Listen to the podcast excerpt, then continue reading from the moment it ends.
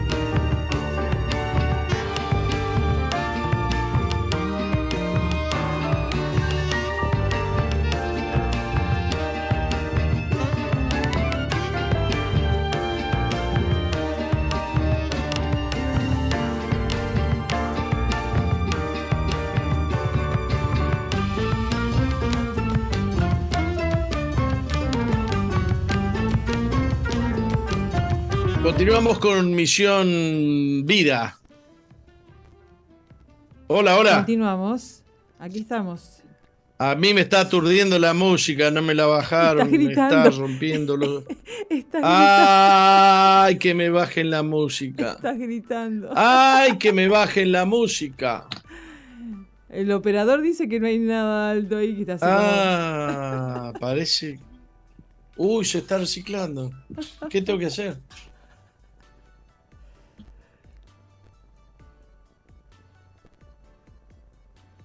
Ahí está.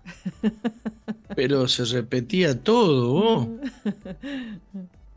Qué lío que se armó. Bueno, estamos, ya estamos. Ahora usted me escucha bien, yo lo escucho bien. Claro. Nos escuchamos bien entre los dos.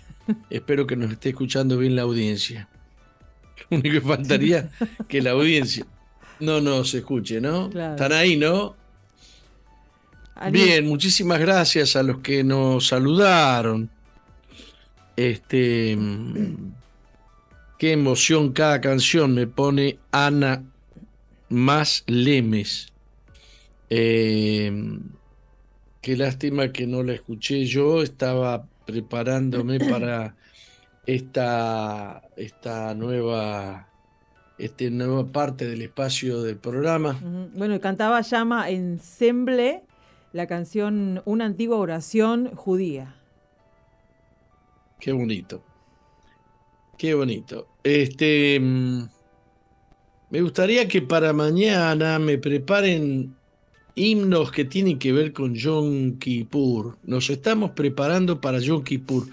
Yom Teruah es un anuncio, es un anuncio, es un alerta hay un periodo de 10 eh, días entre Yom Teruah y Yom Kippur para que el pueblo se ponga a las pilas con Dios, para que el pueblo se ponga a punto con Dios.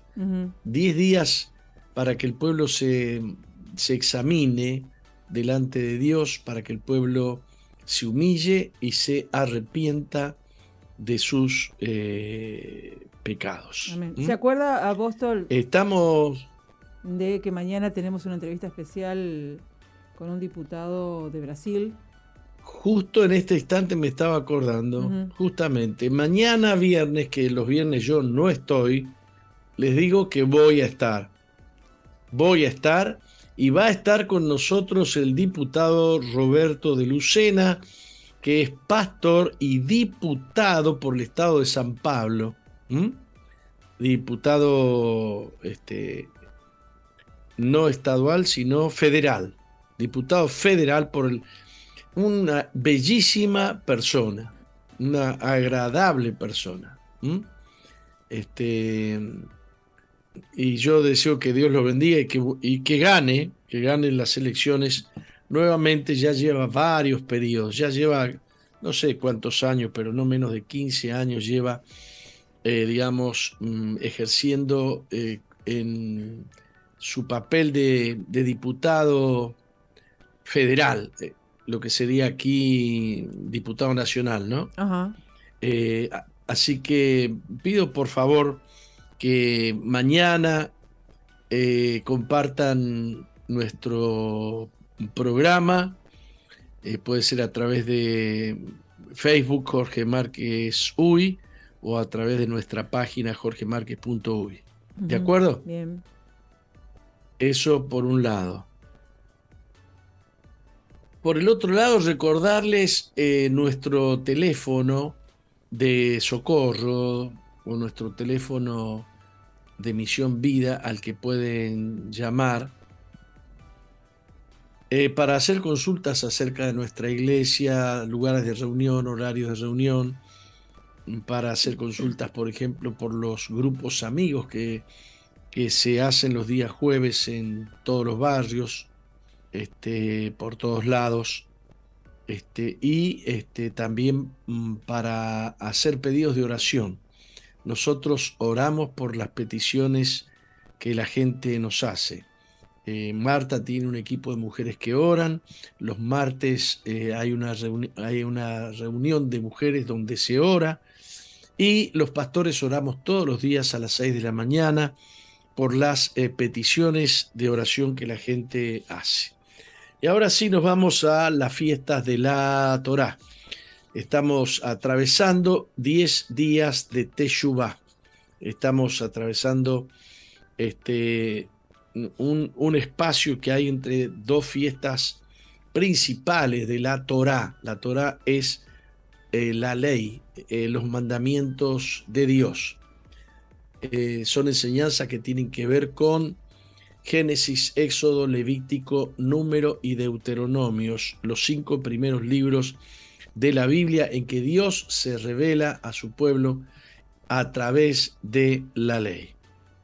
Eh, y hay siete, siete, celebraciones al año, cuatro son al inicio del año. Cuando digo al inicio del año me refiero al año del calendario e, establecido por Dios, el calendario ordenado por Dios.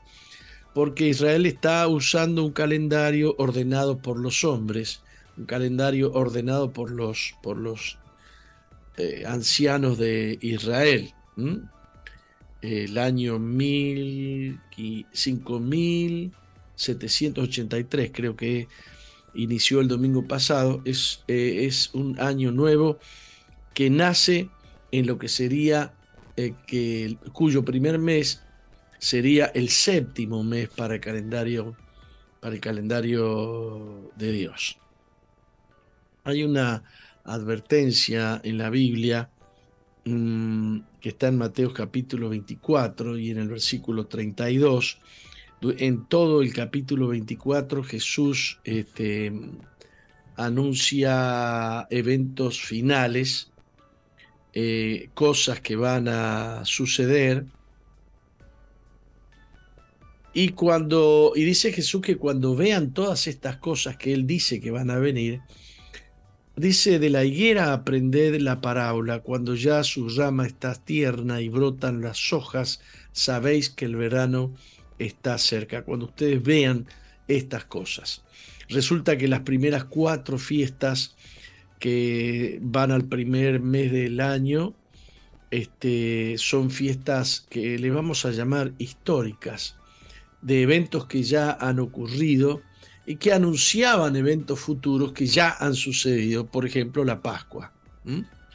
La, este, la muerte de Jesús en la Pascua se sucede, no sé, 1500 años después de la primera Pascua, la que nació cuando el pueblo de Israel salió de Egipto, de la esclavitud de Egipto.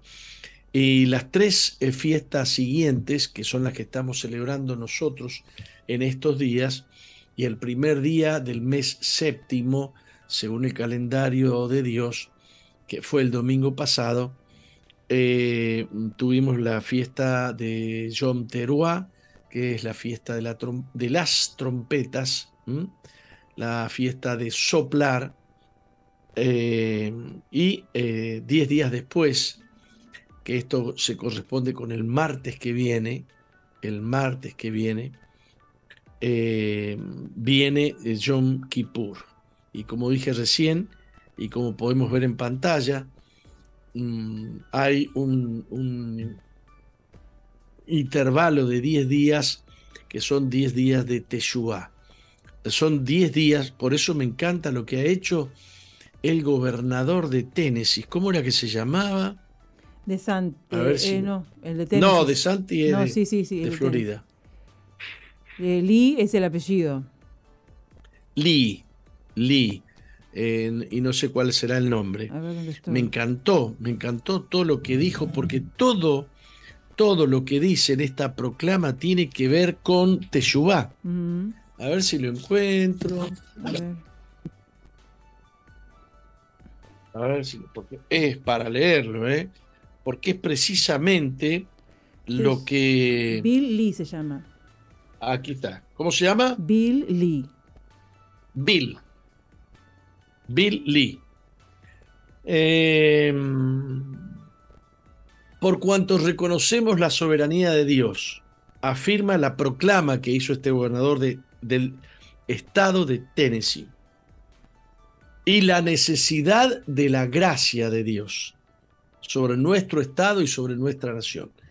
Por cuanto caminamos humildemente junto a Dios en esperanza para que podamos actuar con justicia, bondad, amor sin importar las circunstancias, por cuanto buscamos el perdón de nuestras muchas transgresiones. Esto es netamente Teshuvah, eh, para que nuestros corazones y nuestras mentes puedan ser renovados.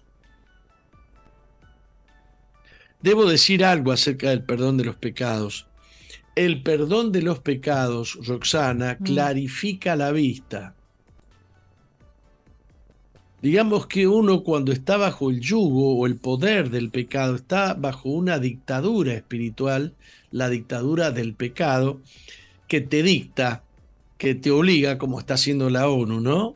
Claro. Este, vos podés hacer lo que querás, pero yo te obligo. Eh, impresionante esa noticia que hemos compartido hoy. Cómo la ONU persigue a las naciones para que cumplan con recomendaciones. Bueno, eh, me voy, me voy, me voy del, del, tema, ¿no? Vuelva, vuelva.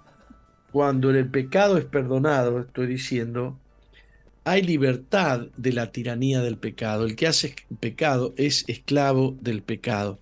Vos no podés opinar, no podés razonar si estás en pecado. Hace un tiempito atrás, alguien eh, que estaba en un horrible pecado, en un bajo el yugo de un pecado, quería discutir conmigo determinados temas, eh, diciendo que los temas que él quería discutir conmigo no tenían nada que ver con el pecado, con el pecado que él había cometido, que él tenía razón en determinados temas, este, que quería explicar conmigo. Y, y le dije, mira, tu vida no, no, no son compartimentos. Tu vida es una sola y vos, enterito, estás bajo el yugo del pecado y vos no ves bien para razonar bien. Aquello que te parece que está bien y que está justo delante de Dios, no lo podés asegurar porque el pecado te está obnubilando el discernimiento, el entendimiento. Por eso afirmo que el perdón de pecado alumbra la conciencia una persona que, está, que, que, ha, sido perdonada de sus pecados tiene otra mirada acerca del cigarrillo que le dominaba o del sexo que le dominaba o de otras cosas que le dominaban. Tiene una nueva visión para el resto de los problemas de la vida. Este, por ejemplo, un esposo adúltero eh, cree que no tiene nada que ver eh, su adulterio con la razón que él tiene porque la esposa no le plancha bien la camisa, ¿no? Resulta que él va y le, está fastidiado contra su esposa. Porque no le plancha bien la, camisa, porque la sopa tiene demasiado sal y vive alterado contra su esposa y no sabe que ese estado alterado que él tiene está directamente relacionado. No, no, son dos, son cosas distintas, son cosas distintas. Ella le pone mucha sal a la sopa. Él, él está hablando desde un punto de vista alterado de conciencia acerca del pecado de su esposa. Él necesita culparla, él necesita culparla a ella. Un día le va a decir, mira, te voy a dejar. En realidad, eh, le está echando la culpa a ella de un pecado que él está cometiendo y él está, eh, su conciencia alterada, le está, lo está llevando a provocar una ruptura matrimonial. ¿Se entendió cuando digo que quien es el, limpiado de pecado tiene otra visión de la vida? Claro. Tiene una nueva visión. Hola. Sí, sí, sí, sí, uno justifica el pecado acusando a los demás, pero uno cuando comete pecado está cegado, ¿no? Es, piensa que está haciendo eh, bien y sigue... ¿puedo, usar parte, ¿Puedo usar parte de tu testimonio, Roca? Como quieras.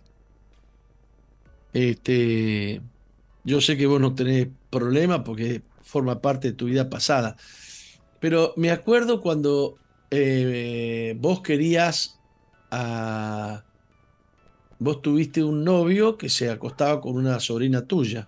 Sí. Que te acompañaba, que los acompañaba para cuidarlo a ustedes. Sí. Eh, y me acuerdo cuando vos en tu, en tu deseo de no perderlo a él, te acostabas con él para no perderlo. Mm. ¿Te acordás? Sí. Este, estabas haciendo algo oscuro, algo mal, algo que no te ayudaba a vos, que es algo que hacen muchísimas mujeres, acostarse con un hombre eh, para no perderlo. Desde el vamos yo eh, estaba haciendo mal y yo era consciente de que estaba haciendo mal y sin embargo seguía haciendo mal. Pero vos, pero habían argumentos dentro tuyo que decían que si hacías eso no lo ibas a perder, lo perdiste de todos modos. Sí. ¿Está claro? Sí. Bueno, eh, el perdón de los pecados es muy importante. Por eso es importante eh, este periodo de Teshuvah, de examen personal delante de Dios, antes que llegue el gran día. Antes que llegue el día de la trompeta final, el día del gran shofar, el día del gran ayuno, y aprovecho entonces para anunciar que el martes vamos a tener ayuno. Eh, convoco a toda la iglesia, a los pastores, a los líderes de la iglesia, para un gran ayuno de la iglesia Misión Vida para las Naciones. El martes es el día de expiación. Es el día de Yom Kippur. Le dicen mm, el día del perdón, le dicen en Israel, ¿no? el día del perdón. Sí. Bien,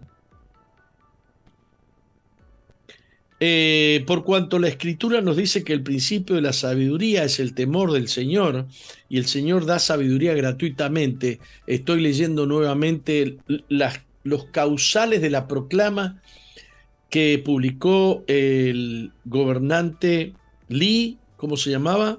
Bill Lee. Bill. Bill Lee. eh, eh por cuanto el pueblo de Tennessee reconoce las ricas bendiciones, nuestras profundas transgresiones, los complejos desafíos que tenemos. Yo voy a hacer un cuadrito con esto. Yo doy gracias a Dios por este gobernante. Por lo tanto, yo, Bill Lee, gobernador del estado de Tennessee, Alguno dirá, pero ¿qué están mezclando la religión con la política? La política y la religión no, van juntas, qué sé yo. Usted no va a encontrar un país más democrático que Estados Unidos, ¿eh? Sin embargo, Estados Unidos no tiene ningún problema en aceptar que un gobernador proclame su fe personal. Y no lo hace en nombre del Estado, lo hace en nombre propio. Yo, el gobernador del Estado de Tennessee. No le impone a nadie nada, pero él tiene derecho a creer y tiene derecho a expresarse por más que sea gobernador del Estado el, ser gobernador del estado no le prohíbe a él la, el derecho ah, religioso ni el derecho de expresión. Ojalá aprendieran nuestros políticos de acá, eh, del Uruguay. Bueno, apuntamos al día martes, apuntamos a John Kippur eh, y pasamos a otra fotito que tengo ahí que, son expresión, que tiene expresiones con las cuales se reconoce este día. Son expresiones usadas históricamente para identificar el, el Kippur o día de expiación. En la Biblia eh, eh, se habla del gran día del Señor, el gran día del Señor. Porque ¿qué sucede? que em, todos los años se celebra el gran día de la expiación, pero es una sombra de cosas que han suceder, lo leímos ayer, lo dijo el apóstol Pablo, porque llegará un día en que se celebre el último gran día, el último gran Yom Kippur. Y ese día será un día extraordinario. Si consigo la Biblia por acá, las alusiones a ese Yom Kippur final, aquí tengo la Biblia, están por todos lados, en los profetas, en el Nuevo Testamento. Y yo ayer les leí el capítulo 24 eh, de Mateo y les dije hace un ratito que mientras en el capítulo 24 el Señor Jesús habla de todas las cosas que van a acontecer previo a su segunda venida, no hay dos venidas, hay una sola, eso lo hablé después, eh, y, bueno, empieza diciendo eh, por ahí, cuando veáis la, la abominación desoladora de la que habló el profeta Daniel. Eh,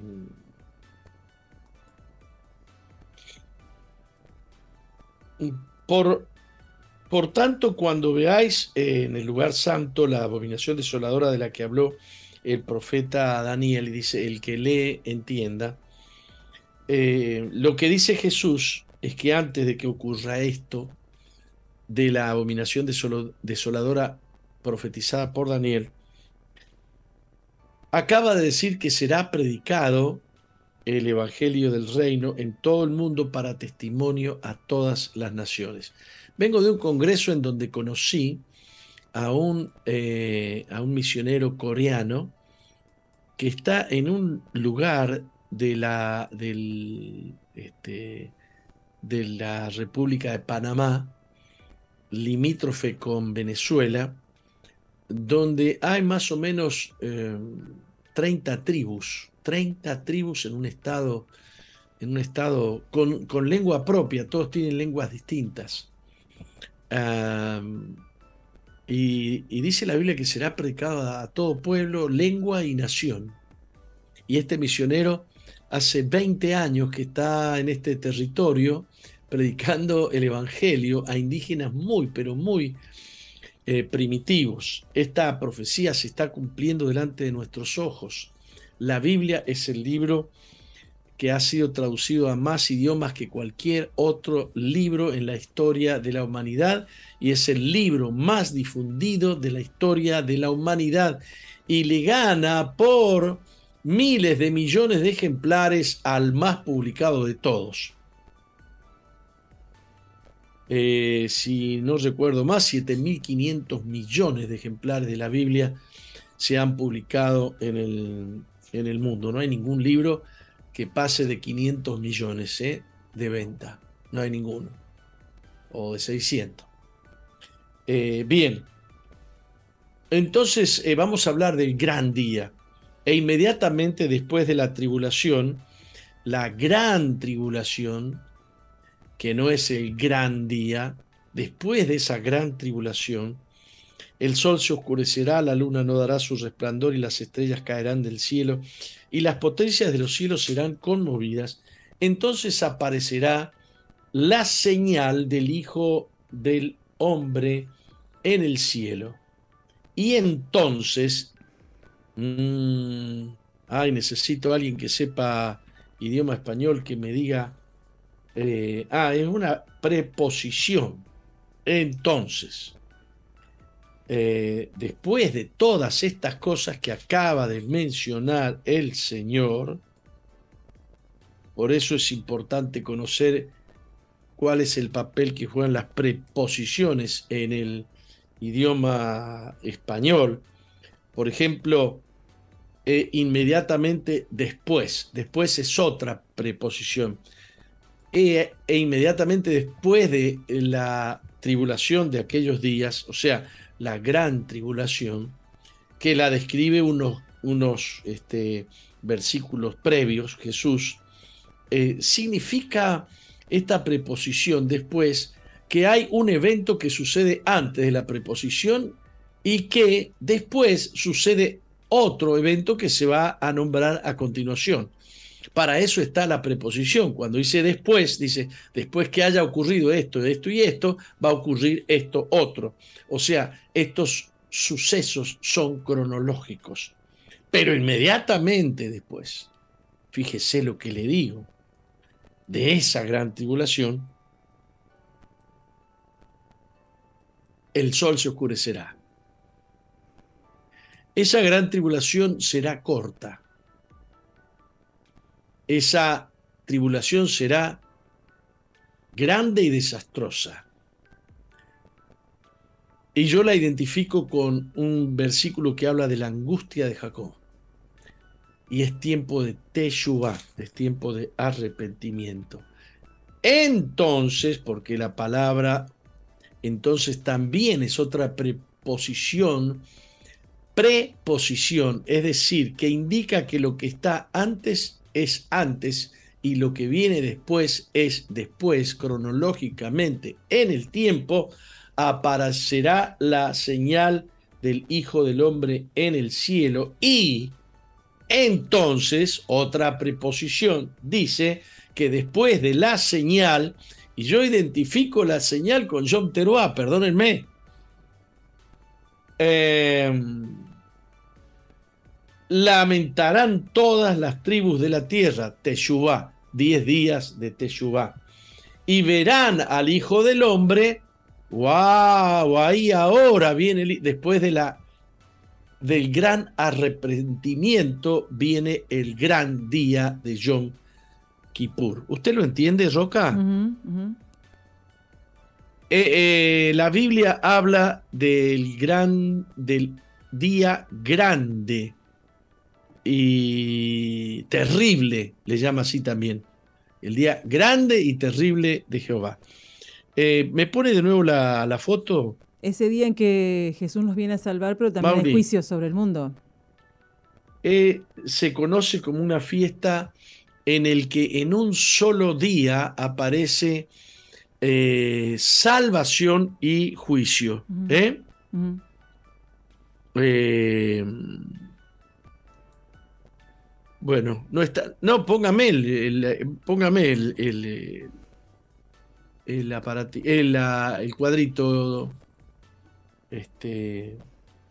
Bueno, ahí es cuando aparece, entonces verán al Hijo del Hombre viniendo en las nubes en el cielo con poder y gloria y enviará a sus ángeles. Solo unos versículos después dice, será como en los días de Noé. Será como en los días de Noé. Que en los días de Noé todos estaban comprando y vendiendo, casándose y dándose en casamiento. Mauri atentó eh, hasta el día, el día en que las puertas de la Mauri, póngame. Se fue con el señor, fue arrebatado. Lo arrebató el Señor. ¿Eh? El que me puso recién, el gran día, dice cara a cara, el gran ayuno.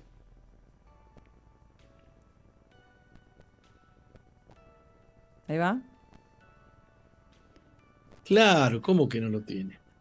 Las expresiones usadas para Yom Kippur eh, son muchas y tiene y, toda vez que en la, en la Biblia se, se habla de estos términos, se hace alusión, fíjese que en el Nuevo Testamento se hace mucha alusión a las fiestas. Por ejemplo, eh, este, el apóstol Pablo habla de que le vamos a ver, que ahora le vemos oscuramente, como por espejo, porque los espejos eran de, de cobre, viste, pulido. No son como los espejos del, del James Webb, ¿no? Claro. Los espejos del James Webb. Nunca ha habido en el planeta Tierra un espejo más caro que el espejo del James Webb. ¿Sabía usted eso? Sí. Estuvieron tres años puliéndolo. Ah, eso no lo sabía, ¿no? No. Pero no se asemeja. Sí. Y, le han dado una terminación. Es de, em, es de 6 metros de diámetro, más o menos, el espejo. Como para que usted tenga idea, dos pisos de altura de un edificio. Ajá. Cada piso tiene más o menos 3 metros, un poco menos. Un espejo grandecito, ¿eh?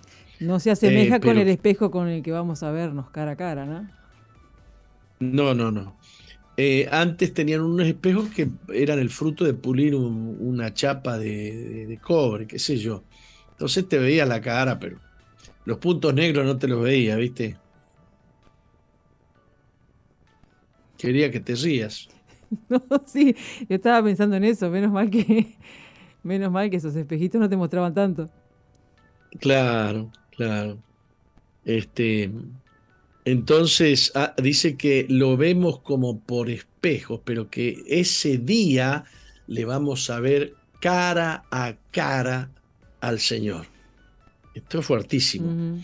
Y eso significa salvación para los perdonados y condenación para los que no son perdonados. Por eso también esta celebración se identifica con eh, el término el cerrar de las puertas o Neilá, el día que se cierran las puertas.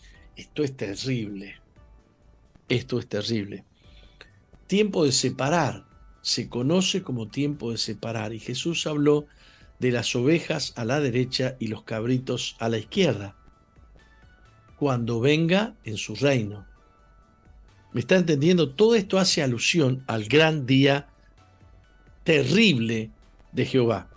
Eh, muchos profetas del Antiguo Testamento hacen alusión a este día. Así que nos estamos preparando para celebrar el martes que viene y por supuesto este domingo vamos a tener una reunión especial previa a Yom Kippur, que es el martes. Y vuelvo a repetir, eh, el martes eh, es, también es, día de ayuno, ¿eh? También es día de ayuno. Eh, se lo conoce también como el día del gran ayuno.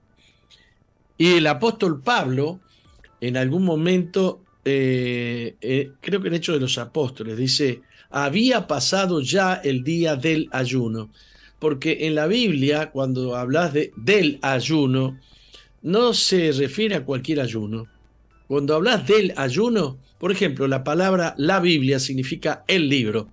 No, no es los libros, es el libro.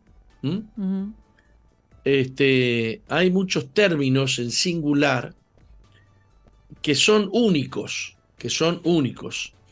El gran día del Señor no son muchos días, es uno solo. Es uno solo, el gran día. Y es el día del perdón para la iglesia de Jesucristo, donde se manifiesta Jesús, la resurrección de los muertos, la transformación en un abrir y cerrar de ojos de nuestros cuerpos, etcétera, etcétera. Eh, y entre tanto esperamos eh, ese tiempo, bueno, la iglesia se une en oración este 4 de octubre, ¿no? Buscando el rostro del Señor. Entonces, sí señor, sí señor. Eh, entonces vamos a saltar un cuadrito y vamos a poner, vamos a, hablar un poco más específicamente de el gran día o el día eh, del Señor. Como dije, vamos a saltar un cuadrito y vamos a poner, ahí está. El sol se convertirá en tinieblas y la luna en sangre antes que venga el día del Señor grande y manifiesto. Ayúdenme a buscar este versículo que no estoy seguro que está en Hechos. Mm, aunque sí, puede ser el discurso de Pedro. A ver qué... Me disculpa que estoy buscando hechos. ¿Eh? Bueno, confirmado. ¿Me confirma quién está diciendo eso? ¿Será Pedro? Eh, fíjese que Isaías y Ezequiel y Joel, Daniel, hablan del día grande, del gran día eh, del Señor. Y en el Nuevo Testamento, y en el Nuevo Testamento, increíble, eh, porque claro, nosotros decimos que no estamos sujetos a la ley para cumplir las ordenanzas relativas al Yom Kippur y decimos bien, imposible cumplir la ley. Imposible. No hay templo, no hay sacrificios, no hay lugar santísimo, no hay un lugar que deba atravesar el sumo sacerdote. Por lo tanto, no hay ninguna orden respecto de cómo celebrar esta fiesta. No hay ninguna. Solamente la estudiamos para conocer el significado profundo que Dios le dio porque estas fiestas son sombras, los días, las lunas nuevas, son sombra de lo que ha de venir. Ya lo hemos expresado eh, bien enfáticamente ayer. Que los cristianos nos tenemos que cuidar de los judaizantes. El sol se convertirá en tinieblas, ¿es el apóstol Pedro? Pedro cita. Pedro cita, ahí está. Pedro cita a Joel. Pedro cita a Joel. El sol se convertirá en tinieblas y la luna en sangre antes, diga conmigo, antes. Antes. ¿Mm? Bien, dígale a Mauri que le este, que lo diga. que lo escriba. Antes que venga el día del Señor. O sea, usted puede ver cómo el Nuevo Testamento hace alusiones muy fuertes y muy importantes respecto de Yom Kippur. Yom Kippur, yo digo siempre John, porque es con Y, pero bueno, pero dicen que es Yom. Yom Kippur, eh, el gran día del Señor, grande y manifiesto. Eh, antes que el día del Señor grande y manifiesto antes que venga el día del Señor grande y manifiesto. O sea, no es que nosotros no tenemos nada que ver con las fiestas. Claro que tenemos que ver con las fiestas. Claro, pero tenemos que ver con el profundo significado profético de esas eh, fiestas. Eh, Miren cómo lo decía Sofonías. Miren cómo lo decía Sofonías. El gran día del Señor, dice Sofonías, cercano está el día grande de Jehová. El hecho de que varios profetas lo señalen el hecho de que lo mencione Pedro en su prédica, em, en su primer prédica, donde se convirtieron 3.000 personas, este, no significa que hay muchos grandes días. Todos los Yom Kippur cada año señalan al Yom Kippur, final, el gran día del Señor. Y lo dice así, cercano está el día grande. Me lo coloca eh, Mauri. Cercano está el día grande de Jehová. Cercano y muy próximo. Es amarga la voz del día de Jehová. Gritará allí el valiente. Diversas interpretaciones mm, escatológicas separan, separan esto. Este, por un lado, el, día, el gran día del juicio, eh, pero no, el gran día del juicio es si tu, si tu nombre queda escrito en el libro de la vida o no ese día. Ese día. Ese Yom Kippur. Ese día grande y manifiesto del que hablan los profetas. También el Señor Jesús habla. Eh, en Mateo, eh, en Mateo Jesús habla de los días de Noé y eh, creo que era en Lucas, se habla de los días de Lot. Será como los días de Lot. Eh, tengo que buscar ese pasaje. Y menciona en el, eh, esos días, y menciona esos días Jesús, y también hace alusión a el día que Lot huyó. Y ese día cayó fuego y azufre sobre, Sodoma y Gomorra. Ese acto eh, de Dios hace alusión a Yom Kippur. Yom Kippur. Es en el mismo día. Hay otros que dicen no, porque va a ser como los días de Elías y se agarran de ahí para dividir. No hay dos grandes días, hay uno solo. Es el día de la salvación y es el día del juicio que está destinado a los que no creyeron hasta el momento en que se cerraron las puertas. Le leo, Lucas. Estamos viviendo. A ver. Como fue en los días de Noé, así también será en los días del Hijo No, Lucas, no. Acá, Habla de, acá habla de Noé. De, le leo. Comían, bebían, se casaban y se daban en casamiento hasta el día que entró Noé en el arca y vino el diluvio y lo destruyó a todos. Así mismo como sucedió en los días de Lot, Comían, bebían, compraban, vendían, plantaban y edificaban. Mas el día en que Lot salió de Sodoma, llovió el día. Eh, eh, lo que hay que tomar en cuenta es el día. El día. Un día. Ese día. ¿Queda claro? Sí.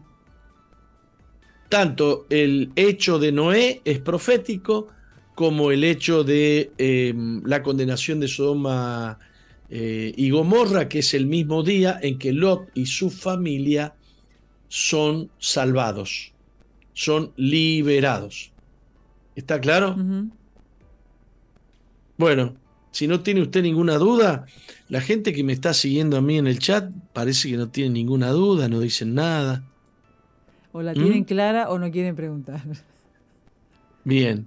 ¿Usted no tiene ninguna duda, Roca? Ah, pues si fuera por duda, mañana me traigo toda la anotación. Bueno, pero tíreme una duda. No, no, no, ahora no. Tengo que leer otra vez para, para, volver a, ver dónde estaba la, lo que yo quería preguntar. Volvamos al cuadrito donde estaban todas las frases que identifican, eh, que es el, cuadrito número 4. Hablamos hoy del gran día el gran día. Pero se identifica Yom Kippur con cara a cara, el día que le vamos, el día del gran ayuno, el día del cerrar de las puertas, el día de separar. Lo mencioné todo, pero de cada una de esas frases, el gran shofar, la gran trompeta, habla el, el, apóstol Pablo, la trompeta final. El gran shofar o la gran trompeta y también la vendimia. La vendimia hace alusión al juicio. Muy bien, Este, vámonos a un corte. Vamos. No cambies, ya volvemos con Misión Vida. Sigue al apóstol Jorge Márquez en su fanpage en Facebook, Jorge Márquez.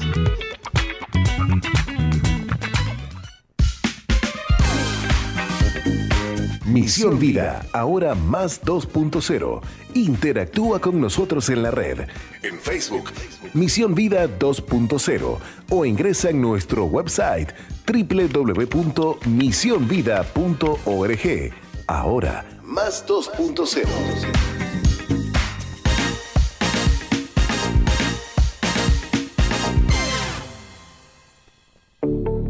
Estás en la sintonía de CXD 218, SOE FM 91.5, Gospel Music.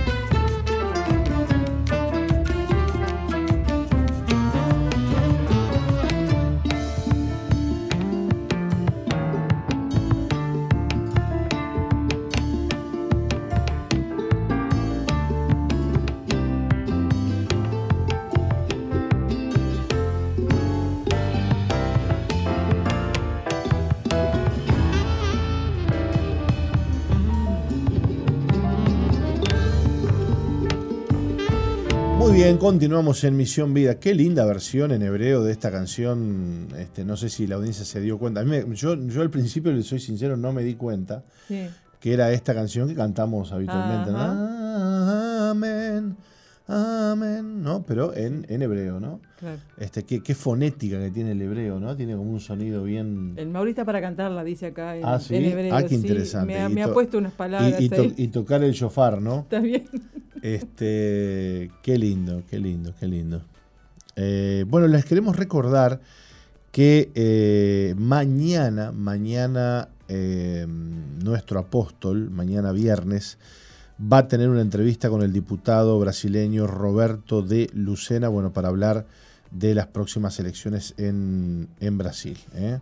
este, así que no se pierdan el programa de mañana, un programa especial donde, bueno, el apóstol habitualmente los viernes no, está en el programa, pero mañana sí va a estar este, por causa de esta entrevista con el diputado Roberto de Lucena, eh, con quien va a estar conversando acerca de las próximas elecciones en, Brasil y bueno, cómo está la cosa, ¿no?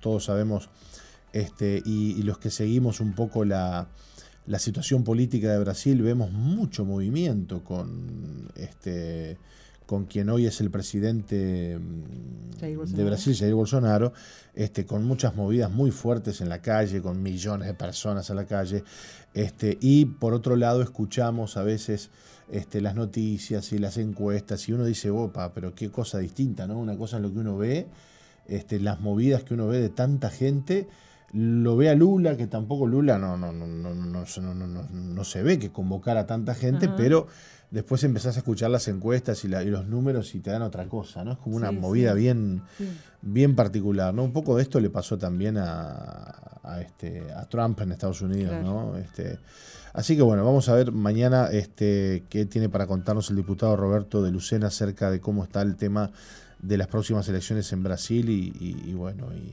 y, también, este, como decíamos, los medios no tienen una, una, una injerencia hoy por hoy este, según para que luego pateen los medios, es, la información que van a dar. ¿no? Sí, sí. Igual este, en contacto, en contacto con una, una, hermana que vive allá en Brasil, nos dice que bueno que las, las iglesias están unidas en oración que se siente la guerra espiritual que hay en el aire eh, por todo lo que está aconteciendo.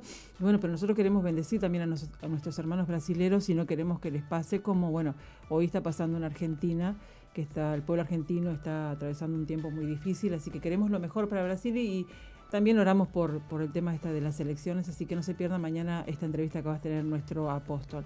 Y también le queremos recordar, Pastor Martín, a la audiencia de que, bueno, acerca de estas enseñanzas que nos está trayendo cada año, porque son cada año que se celebran estas festividades eh, determinadas por Dios, tanto en primavera como en otoño para el pueblo judío.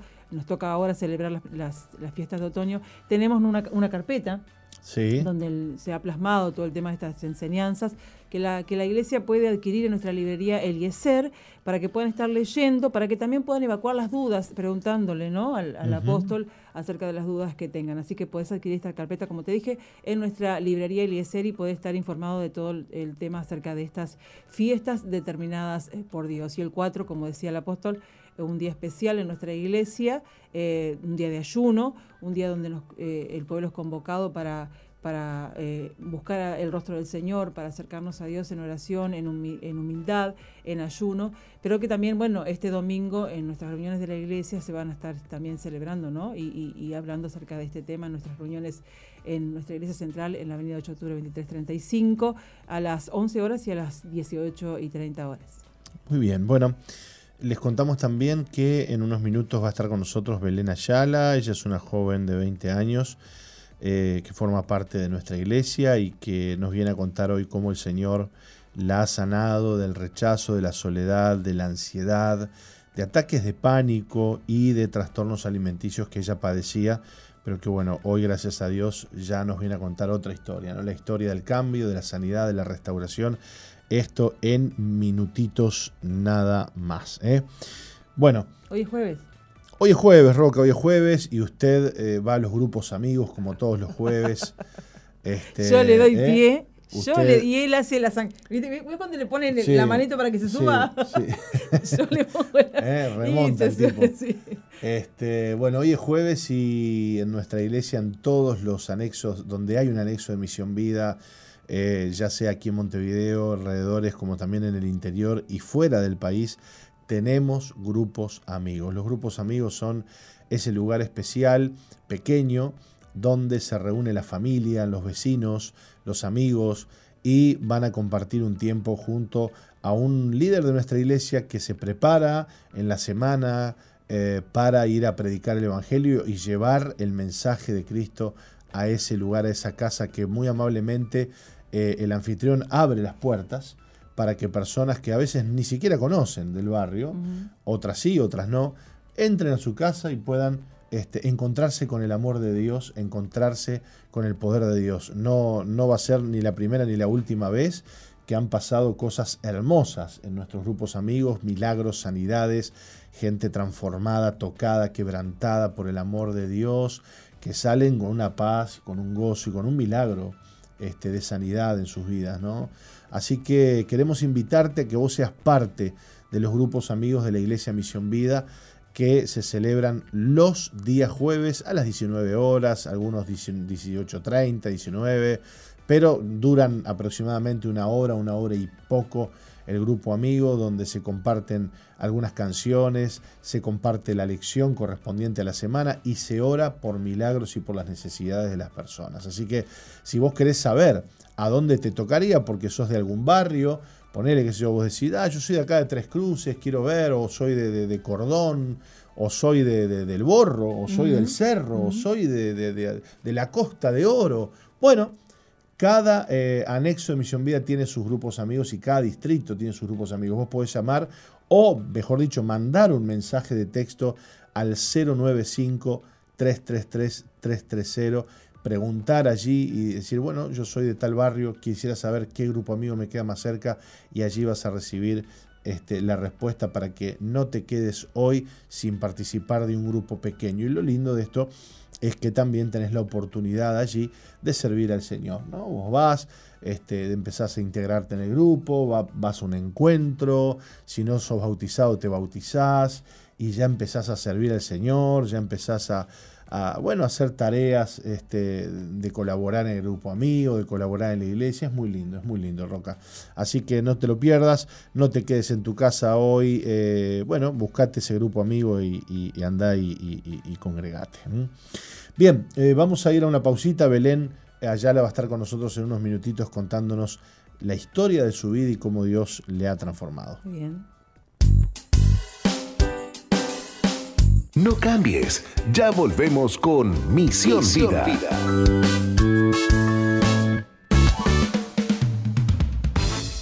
Sigue al apóstol Jorge Márquez en Twitter e Instagram, arroba Jorge Márquez, Uy. Y suscríbete al canal de YouTube Jorge Márquez. Jorge Márquez.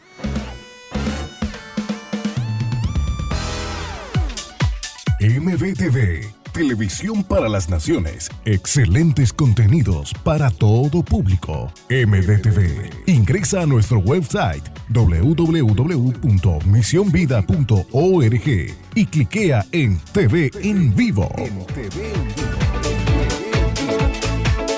Televisión para las Naciones.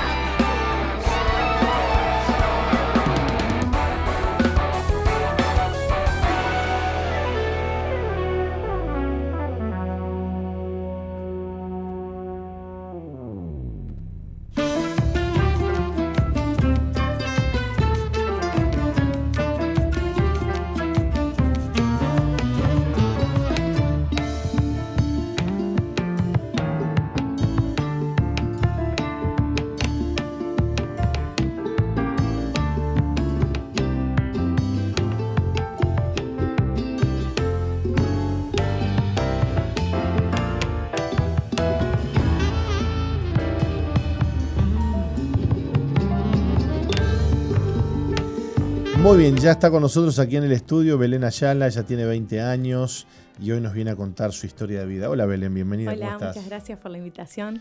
gracias a vos por estar aquí con nosotros, queriendo recibirte y que puedas venir a compartir eh, tu vida. Eh, noto un poquito grande esa toma de la cámara, habría que achicarla un poquito, está como perdida. Y, ay, cropearon muy bien. Un poquito más si quiere entrar mucho, mucho aire por todos lados. Bueno, Roca, usted nos lee un poquito la, la, historia de Belén. Muy bien. Belén creció en una familia cristiana conformada por sus padres y tres hermanos. Disfrutó de una infancia feliz en la que todos asistían a la iglesia. No obstante, se vio afectada con la falta de cariño de su papá, quien, amén de no ser demostrativo, pasaba gran parte del día fuera del hogar por temas laborales. Su madre, en cambio, siempre estuvo muy presente, sin embargo, al llegar a la adolescencia, eh, a los 13 años, en búsqueda de afecto de su padre, que no le transmitió, comenzó a desarrollar ansiedad y a sufrir ataques de pánico diarios muy fuertes, debido a los cuales no podía alimentarse, tampoco podía mirarse al espejo, no se agradaba. Para Belén todos eran lindos menos ella. Eh, le costaba mucho relacionarse con la figura masculina, sobre todo con las autoridades que Dios ponía en su vida. Le generaban temor e inseguridad, hasta que cierto día, eh, cansada de vivir en esa opresión, clamó a Dios, oró que cambiara su vida y que trajera paz a su corazón. Entonces tuvo un encuentro con Jesús en un campamento de jóvenes de Veraca y desde allí cambió completamente. Pudo perdonar a su padre, ser libre de la ansiedad y de los ataques de pánico. Hoy goza de una vida plena en Jesús, se siente libre y se sabe amada. La paternidad de Dios la abrazó, Él es su Padre perfecto y le sirve con alegría. ¡Wow! ¡Qué lindo, Belén! Bueno, hoy quien la ve sonreír a Belén se, le alegra la vida, ¿no? Porque ella siempre está con esa sonrisa tan linda, este, transmitiendo alegría y transmitiendo este, bendición. Bueno, Belén, pero no todo, no todo era lindo como ahora, ¿no? Ahora se te ve con una libertad y con un gozo y vos servís al Señor, pero tuviste que vivir este bueno situaciones duras como nos, leía este Roxana. Contanos cómo cómo y por qué comenzó este tormento en tu vida del pánico de la ansiedad. Bueno yo o sea si bien nací en una, familia cristiana mi papá no era demostrativo no no me daba ese afecto que, que la hija necesita y y eso por ende como que me, hacía sentirme muy, muy ansiosa en la búsqueda de, ese afecto. Entonces, eh, a los 13 años, eh, yo no podía ingerir comida. Mi madre me traía la comida a la mesa y ella cuando se daba vuelta o iba hasta la cocina, yo me la escondía en la ropa eh, y no podía ingerirla. Eh, y iba al liceo, iba a estudiar, eh, sin comer, sin haber comido. No comías. No. Y eso empezó a enflaquecer, te imagino. Sí, sí, una época que estaba bastante delgada. Mm. ¿Y por qué no podías tragar? ¿Porque había angustia? Te, no, era como un estado de nerviosismo que no, no me permitía, no, no, no podía. No era que no quería, sino que no, no podía, por el estado así nervioso que tenía. ¿Y vos eras consciente de que estabas así porque eh, te hacía falta quizás el abrazo de tu papá? No, no. No. No, no, no me daba cuenta. No te dabas cuenta. No. Ni siquiera me daba cuenta que había algo mal. Yo decía, bueno, está. Debe ser así. Sí, debe ser así. Wow. Eh, em, no obstante eso, tu familia iba a la iglesia. Sí, iba a la iglesia. Bueno, mi madre no sabía que yo no me alimentaba, nunca fui al médico ni nada. Sino Vos le, le, mentías. Claro. ¿Por qué le mentías? Porque no tenía confianza como para decirle me está pasando esto o lo otro, ninguno de los dos, mi madre ni mi padre. Qué cosa, ¿no? ¿Y por qué pensás que no había esa confianza? Y porque yo creo que como que veía quizás esas discusiones entre ellos y decía, va, no, o sea, si le cuento... Más problemas. Sí, más problemas, no. ¿Vos te sentías culpable quizás por, por esas discusiones o algo? No, eso no. No querías traer más problemas a la vida de tus padres. Eh, qué tremendo eso, ¿no? Y, eso hacía que vos te cerraras, te angustiaras más. Yo no, mis problemas con nadie. Era en el cuarto llorando sola. Mm. ¿Y orabas a Dios? Eh, a veces sí, cuando ya llegaba a un punto que no podía más, decía, tipo, ¿por qué me está pasando esto? O sea que tenías una fe, pero la vida que vivías interna eh, era, era muy complicada. Sí, nada que ver. Wow. Y, mm, y, y, qué pasaba? ¿Ibas a la iglesia? Y... y yo veía como que mis padres iban y eran una cosa en la iglesia y después en casa otra, entonces yo lo veía como algo medio falso, el tema de la iglesia, y yo decía, bueno, cuando cumpla los 18 yo me voy. Eso era, claro, porque ibas obligada, te llevaban obligada. sí. Venía a la iglesia. Sí, venía. tremendo, ¿no? Qué cuidado que tenemos que tener los padres de, de qué imagen le damos a nuestros hijos, ¿no? En la iglesia levantamos las manos y en la casa pura pelea, ¿no? Sí. Esto traía sin duda una confusión muy grande, porque el evangelio que escuchabas en la iglesia era un evangelio de amor, era un evangelio de perdón, era un evangelio de paz, y después este, en tu casa era este, guerra campal, ¿no? Sí, lo contrario. Pero claro, bueno, también tus padres este, tendrían sus luchas ellos, ¿no? Claro. Porque este, amaban al Señor, pero bueno, estaban en ese proceso de, de sanidad, de restauración, ¿no? Este, y, y, bueno, ¿y qué hizo el Señor en tu vida? ¿Cómo, cuándo, cuándo empieza ese cambio? Este, esa sanidad interior que tuviste que tener, imagino, ¿no? Sí, eh, bueno, yo llegué a un momento en el que, digamos que toqué fondo y dije, bueno, la clásica, si vos existís realmente, eh, le a hacer algo. Y fui a un campamento veraca. O sea que empezaste a ser consciente de, tu problema, digamos. Sí, después más grande. ¿Qué edad tenías ya cuando, cuando empezaste a ser consciente? 16, por ahí, sí. O sea que esos tres años fueron un tormento de ansiedad y, de, mala alimentación. Sí. ¿Vomitabas la comida? No. No, porque ni siquiera la ingería. No, la ingerías. ¿Y de qué vivías? Eh, después, no, después cuando yo llegaba del liceo ahí comía algo. Sí. Y ta. Ya muerta de hambre, digamos. Sí, claro, sí. Jesús. ¿Y vos no, no decías, che, esto no, no, no, no, no es normal? No, no se me pasaba por la cabeza y como que no, no le daba mucha importancia, digamos. Qué tremendo, ¿no? Y nos contabas de que fuiste a un campamento. Sí, fui a un campamento Veraca. Ya había ido a varios yo, eh, pero en ese campamento fue el más especial, digamos, porque fue en, el lugar donde tuve un encuentro realmente con Jesús. Eh, fue, yo lo recuerdo el mejor campamento para mí, eh, porque fue un antes y un después. ¿Por qué? toda la opresión que yo sentía era caminar por ahí, por, el campamento y sentir una paz, eh, era diferente. Y bueno, ni hablar que en las noches abiertas, para mí era más que un gozo eh, poder conocer a Jesús. Tuve, se me fue la opresión que sentía, ya no, me sentía cargada, podía comer la comida del campamento. Mirá vos. Es así la comida. sí. ¿no será que no cocinaba muy rico la madre? Qué bárbaro.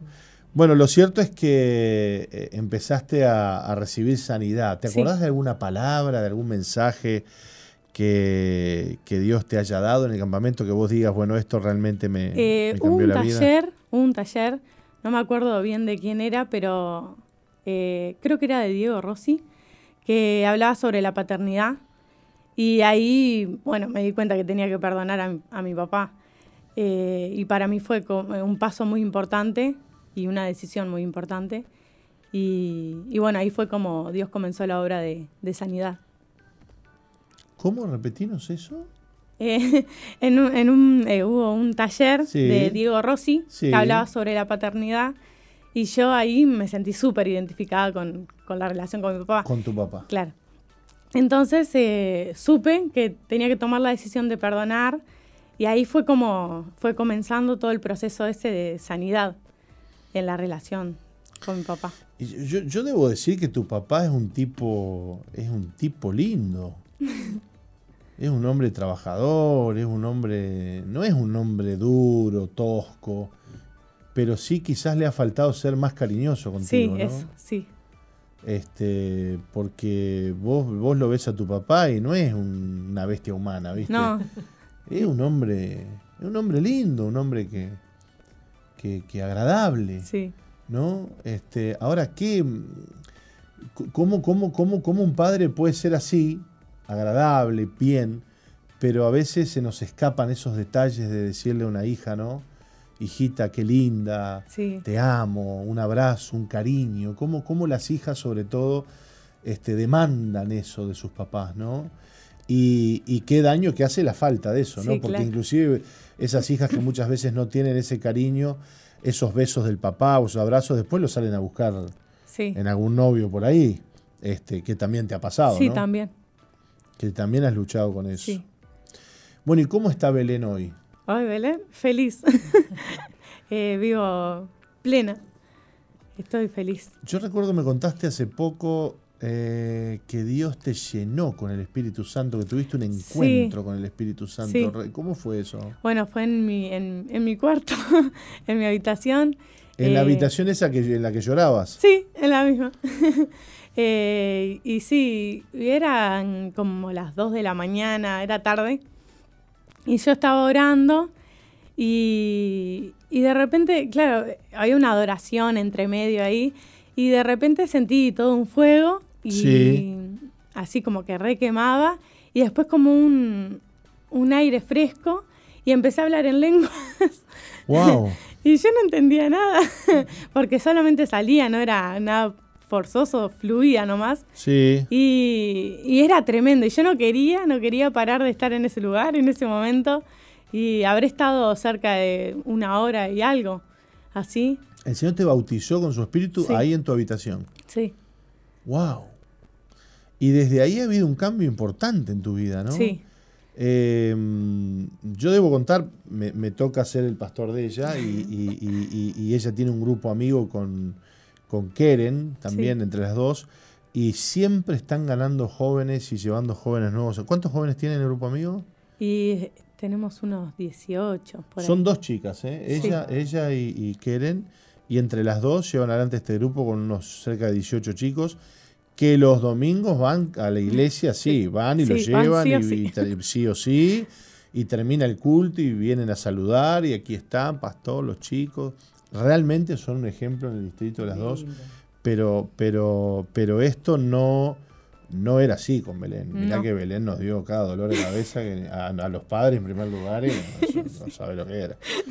Era terrible, parecía que la barca se hundía. ¿eh? Se hundía porque se, relacionaba con chicos y andaba ahí de novia con alguno, haciendo cosas que no tenía que hacer. Pero un día el Espíritu Santo la tocó, pero la trastornó así, así. Y así con esa sonrisa que le ven ahora, miren, la Esa sonrisa, la 24 horas del día. Yo la conozco ahora y es una dulzura. así está todo, el día así riéndose. Oja, Dios te toque con ese espíritu, mirá, que Dios no Que Dios te dé ese, espíritu tan lindo que, le ha dado a Belén. Bueno, Belén, sos una bendición. Dios te ha transformado en una bendición. Belén viene a, colaborar este, algún ratito acá a la radio, ayudar a Mariela, ayudarme a mí y siempre nos bendice con su sonrisa, con su, con su cariño. Así que Dios te transformó de una chica que mendigaba amor a una joven que da amor. Sí. Y ese amor se nota y los jóvenes que están en el grupo amigo le, perciben ese amor y la siguen, porque dicen, yo quiero ese amor. Así que cómo Dios puede tomar algo, un lugar donde hubo muerte, donde hubo destrucción, donde hubo carencias y ahora se transforma en un ministerio eso, ¿no? Porque desde ahí, desde esa herida, es donde, desde donde fluye eh, el amor de Dios y la gracia de Dios. Qué lindo, Belén, gracias por haber estado con nosotros. No, muchas gracias a ustedes. Que Dios te bendiga mucho y que Dios bendiga a toda la audiencia y, y, cómo con una simple oración en un cuarto, en, cerrada la puerta, donde nadie ve, Señor, llename, Señor, tocame, ahí vino el Espíritu Santo y, transformó la vida de Belén y, puede transformar tu vida también, vos que nos estás escuchando allí del otro lado. Lamentablemente, Roca, nos tenemos que ir, se nos ha hecho la hora, pero bueno, mañana estaremos de regreso. Recuerden la entrevista que mañana tiene nuestro apóstol este, a las 11 de la mañana, seguramente. A las 11 de la mañana. Muy bien, hasta mañana entonces. Un saludo para todos.